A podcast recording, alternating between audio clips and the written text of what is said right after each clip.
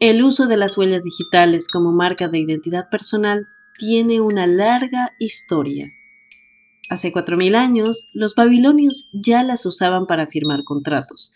Al menos desde el siglo XI a.C. se conocían en China, de donde se cree que llegó a Persia con la dinastía Tamerlán en el siglo XIV. En esa época, el historiador Rashid al-Din Tabib afirmaba, la experiencia muestra que no hay dos personas cuyos dedos sean exactamente iguales. En 1880, un cirujano del hospital de Tokio, el inglés Henry Foltz, se interesó también por las huellas dactilares. Llegó a la conclusión que eran únicas en cada persona y describió métodos para obtener las impresiones. Incluso pensó que podrían usarse para resolver crímenes. De vuelta a Gran Bretaña en 1886, planteó la idea a la policía británica y a Charles Darwin, que le puso en contacto con su primo Francis Galton. Este usó los datos de Foltz y de Herschel y confirmó la idea de que las huellas eran únicas para cada persona. Calculó que la probabilidad de encontrar dos huellas idénticas era de una entre 64 millones. Hola, bienvenidos al podcast Realidad Oscura.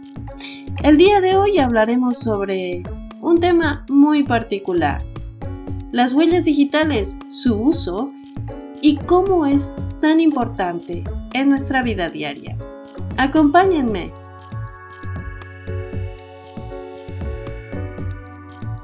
Conocimiento sobre el uso de las huellas digitales se llevó a la práctica a la resolución de crímenes y esto sucedió en Buenos Aires en 1892. Una mujer llamada Francisca Rojas asesinó a sus dos hijos y luego se lesionó a sí misma para echarle la culpa a un vecino violento. El hombre, al ser interrogado por la policía, insistió en su inocencia. El inspector Eduardo Álvarez desentrañó la verdad gracias a una huella dactilar marcada con sangre en una puerta. Confrontada a esta prueba, la asesina confesó. El golpe definitivo a favor de las huellas dactilares se dio en 1903, tras el ingreso en prisión de Wild West. Allí lo confundieron con un antiguo preso fichado, William West, puesto que sus datos biométricos y su imagen eran idénticos. Will defendía su identidad y las huellas dactilares verificaron que eran dos personas diferentes y que eran gemelos, aunque ni ellos lo supieran. El nuevo método se fue abriendo paso con lentitud por Estados Unidos y en 1924 el FBI estrenó un archivo que hoy cuenta con decenas de millones de registros. Hasta hace poco nos parecía que solo podía pasar en las películas de ciencia ficción, así es, fruto de la mente imaginativa de algún guionista. Pero lo cierto es que poner el dedo sobre un lector de huellas dactilares como forma de verificación se ha convertido en un gesto tan cotidiano que lo utilizamos hasta para fichar en la oficina o desbloquear el teléfono móvil. Incluso se está estudiando para la identificación de pacientes en hospitales, y como método de pago en tiendas y hoteles. Esto por dar solo algunos ejemplos. Esas peculiaridades en los dedos y en las plantas de los pies son como el código de barras. La, naturaleza nos ha asignado estos datos peculiares. De ahí que la dactiloscopía sea uno de los procedimientos más fiables para la identificación del ser humano. Es algo indispensable en determinados ámbitos de nuestras vidas, especialmente en la esfera criminológica. La necesidad de identificarnos, de diferenciarnos los unos de los otros, es tan remota como la historia del hombre. Las tribus primitivas empleaban nombres u otros datos como el lugar de nacimiento, el oficio, rasgos congénitos o de conducta. Es eh, imposible determinar cuándo nos dimos cuenta por primera vez de la singularidad de nuestras huellas dactilares. Se han encontrado muchas definiciones en materiales de construcción del neolítico, aunque existe la posibilidad de que tuvieran una eh, intención decorativa. La cultura china es la primera que sabemos que utilizó impresiones de crestas de fricción como método para identificar a las personas. Tras la invención del papel, hacia el año 105 después de Cristo, se convirtió en una práctica habitual estampar los documentos oficiales, como contratos o testamentos, con una marca del dedo o de la palma de la mano bañada en tinta, probablemente por la expansión del comercio. Otras regiones asiáticas adoptaron esta costumbre. En Japón, se promulgó una ley el año 702 después de Cristo, según la cual los maridos analfabetos que quisieran divorciarse podían eh, contratar a otro hombre para redactar el documento y después firmarlo con su dedo índice.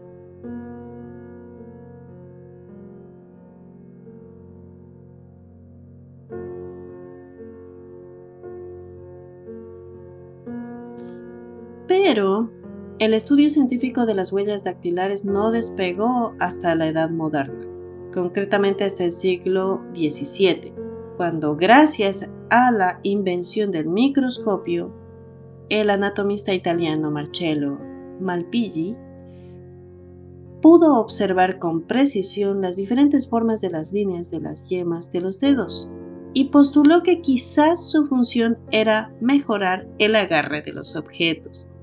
A pesar de la trascendencia de sus investigaciones, es a Jean Evangelista Porquine a quien se le considera el padre de la dactiloscopía. En 1823, este anatomista checo publicó Comentario del examen fisiológico del órgano de la vista y del sistema cutáneo. Tesis en la que describe los grandes surcos de las manos y clasifica las huellas dactilares en nueve categorías. Este primer sistema dactiloscópico pasó sin pena ni gloria entre sus contemporáneos y no fue hasta unas décadas más tarde cuando se empezó a aplicar en el campo de la criminalística. William James Herschel fue un oficial del Imperio Británico encargado de administrar el distrito de Hooghly, en Bengalia, India, que prosiguió con la costumbre oriental de hacer estampar la yema del dedo en los documentos contractuales. Gracias a su extensa colección de dibujos, no solo observó que las huellas dactilares de cada persona eran únicas, sino también que permanecían inalteradas pese al paso del tiempo. En 1877 propuso aplicar este método para la identificación de reclusos en las instituciones penales del territorio. El éxito tampoco eh, cosechó Henry Foltz cuando intentó que los funcionarios de Scotland Yard emplearan dactiloscopía para la identificación de criminales. Este médico escocés pasó buena parte de su vida como misionero en un hospital y en un centro de enseñanza para estudiantes de medicina en Japón ayudando a introducir los métodos antisépticos. El hospital fue asaltado por un ladrón y la policía arrestó a un miembro del personal, pero Foltz, convencido de su inocencia, cotejó las huellas y vio que diferían, por lo que el detenido quedó en libertad. Tras una intensa tarea de recopilación de impresiones tanto de monos como de personas, en 1880 el científico publicó un artículo en la revista Nature hablando del valor del patrón de las crestas, único para cada individuo, especialmente en su uso como evidencia. Por eso está considerado el padre de la dactiloscopía en las investigaciones eh, criminológicas. Foltz envió una carta al famoso naturalista Charles Darwin, quien se negó a trabajar en la idea, pero se la pasó a Francis Galton, su primo. Las investigaciones del antropólogo inglés, también conocido por ser pionero en la eugenesia, que es un término que él mismo acuñó, se centraron en cuestiones hereditarias. Galton fue el primero en aplicar métodos estadísticos al estudio de las diferentes eh, partes humanas, tanto físicas como intelectuales, lo que lo llevó aproximadamente a la antropometría, que utiliza las medidas corporales de un individuo para identificarlo. El primo de Darwin registró en tarjetas las medidas de un buen número de voluntarios, acompañándolas de la impresión de los dedos, y descubrió que las crestas de fricción no cambian en ningún momento de la vida, a no ser que haya una lesión o quemadura severa que afecte a la dermis. En las huellas dactilares, el primer libro sobre la materia, Galton habló sobre la existencia de un patrón en estos dibujos de las falanges digitales, que describió y clasificó en 41 categorías. Ahora, la aplicación práctica de los ensayos de Herschel, Foltz y Galton se debe a Juan Busetic Kovacevic, de origen croata pero establecido con su familia en Argentina. En 1888 ingresó en la policía de la provincia de Buenos Aires en la ciudad de La Plata. El antropólogo comenzó a registrar las huellas dactilares de los presos en fichas policiales y diseñó su propio sistema de clasificación, que redujo a cuatro tipos fundamentales, en función de la disposición de estas marcas. Bueno, Argentina fue el primer país en apoyarse en las huellas dactilares como método de, identificación. En 1892, su método sirvió para resolver por primera vez en la historia el homicidio de Francisca Rojas, o sea, el homicidio que ella cometió contra sus hijos.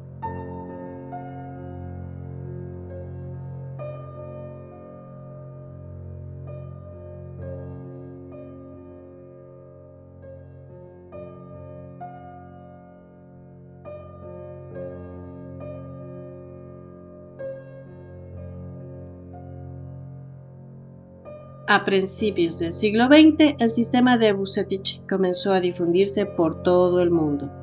En Estados Unidos, el Dr. Henry P. DeForest, al frente de la Comisión de Administración Pública de Nueva York, estableció en 1902 la práctica de tomar las impresiones dactilares de las personas que optaban a un puesto en la administración para evitar eh, que falsos candidatos se presentaran por ellas a los exámenes. Se trata del primer archivo de huellas dactilares instaurado en el país, que abrió el camino a la adopción generalizada de este método como herramienta de identificación criminal y forense.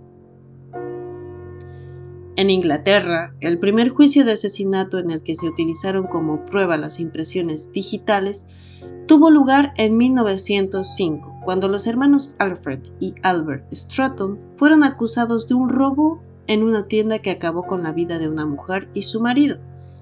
El inspector Charles Stockley Collins de Scotland Yard explicó al jurado la clasificación de las huellas digitales y cómo llevar a cabo una individualización. Después mostró una huella que había encontrado en la caja registradora del establecimiento y las coincidencias con la del pulgar derecho de Albert. Esa fue la evidencia más sólida de la culpabilidad de los hermanos, que fueron condenados a muerte.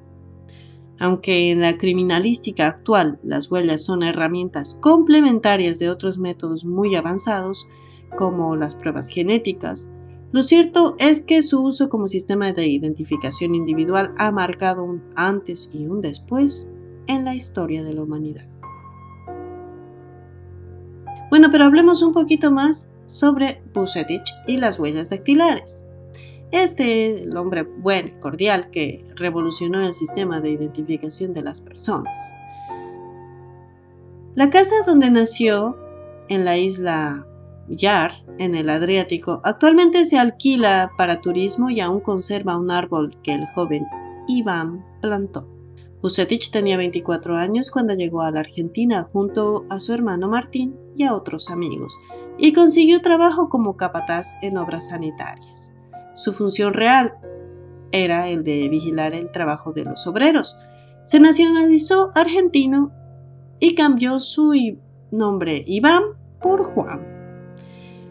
Por 1888 se radicó en la flamante ciudad de La Plata. Vivió en una casa de la calle 60 y entró como meritorio de contaduría y mayoría de la Oficina de Contaduría y luego de Estadísticas de la Policía Provincial, con un sueldo de 30 pesos mensuales. Gracias a sus conocimientos y al manejo de idiomas, rápidamente escaló en la jerarquía. Era una persona cálida, afectuosa, educada y humilde y amante de la música.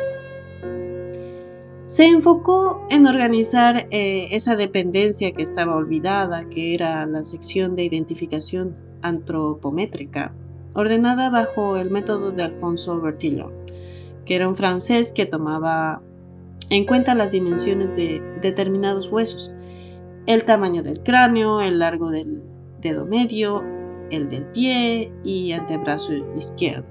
Constituían su patrón de medida para identificar a las personas. Además, eh, solo en Estados Unidos, en Canadá y en Francia contaban con ese tipo de dependencias, además de Argentina. La identificación por medio de la fotografía no estaba muy desarrollada en el país porque era un método caro y se echaba mano a los artistas que hacían dibujos de los rostros de los sospechosos. Había que adoptar un método conveniente a los tiempos que se vivían en ese momento. A mediados de la década del, siglo XIX, una de cada nueve personas había sido arrestada, especialmente por el desorden en vía pública y ebriedad, aunque no era significativo el número de delitos contra la propiedad y a las personas.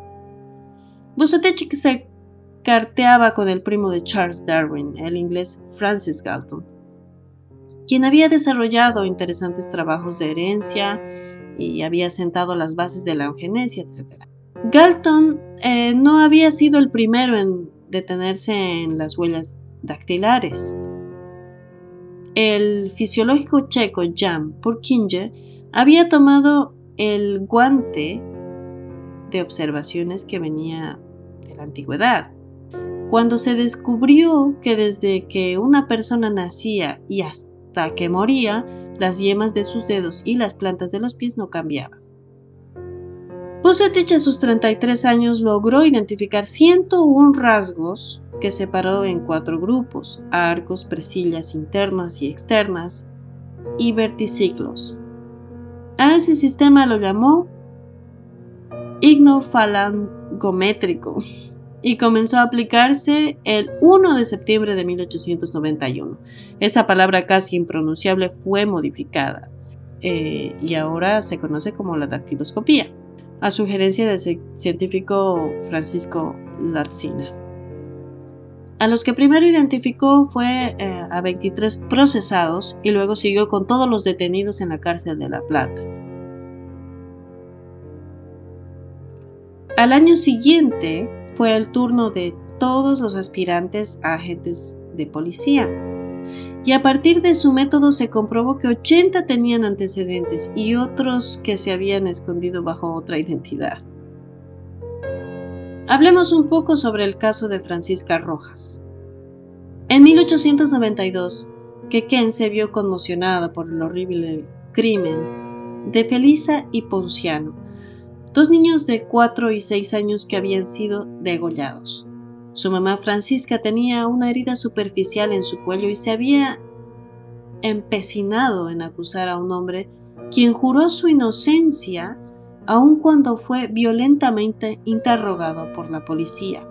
Fue el comisario inspector Eduardo Álvarez quien cortó dos pedazos de una puerta que tenían manchas de sangre y se las envió a Bucetich.